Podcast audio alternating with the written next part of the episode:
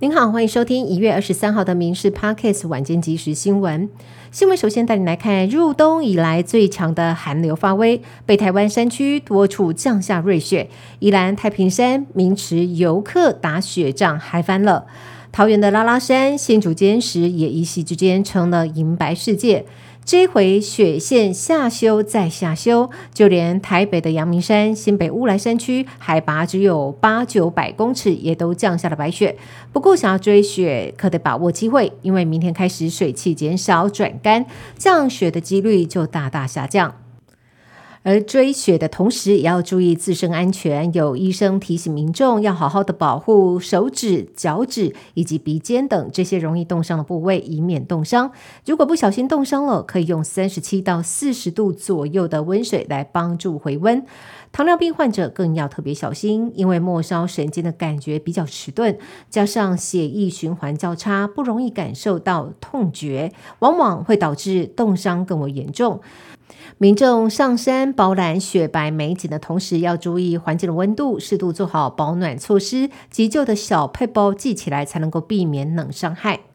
民众不畏低温上山赏雪，也让轮胎店的生意抢抢棍。今天一早，宜兰太平山下就有大批民众等着要装雪链，甚至有人一早六点就来排队。还有民众担心上山之后忘了怎么装，还拍下了师傅装雪链的影片。老板表示，上周五、周六就接到了很多询问电话，生意成长了五六成。台基甲线、宜兰四院垭口、合欢山、昆阳到大屿岭路段都要加装雪链才放行，而阳明山也启动了第一阶段管制。寒流报道，赏雪一定要做好准备，免得白跑一趟。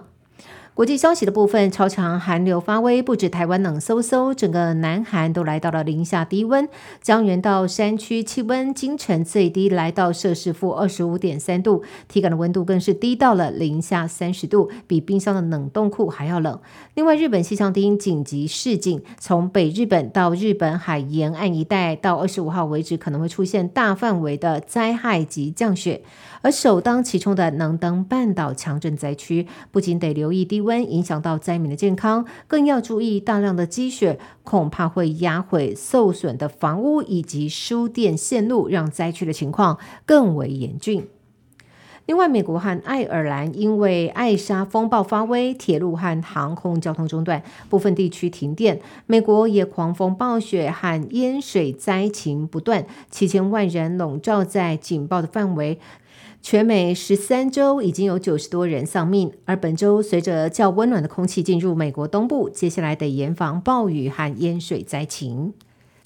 政治焦点的部分，总统当选人赖清德选前曾表态，愿意进立法院进行国情报告。如今在野阵营席次合计在国会过半，渴望出现首位总统到立院报告的情况。今天赖清德就先以准总统、民进党主席的身份回娘家立法院来出席新科立委共事营。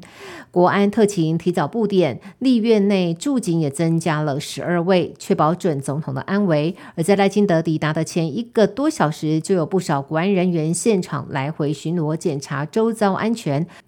而角逐立院龙头宝座，前一天国民党协调成功，立委傅昆奇戏剧性转向成全韩江佩。但除了自家五十二席立委得票票入轨，还需要友好立委陈超明和高金素美的支持。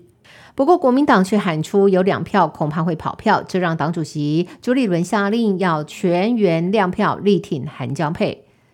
国民党确定推出韩国瑜和江启臣角逐立法院正副院长，但是传出柯文哲对于韩国瑜在选前批评他是空气枪而耿耿于怀，因此现在有意考虑院长支持绿营的游锡坤，副院长则是票投国民党的江启臣，企图展现制衡蓝绿的精神。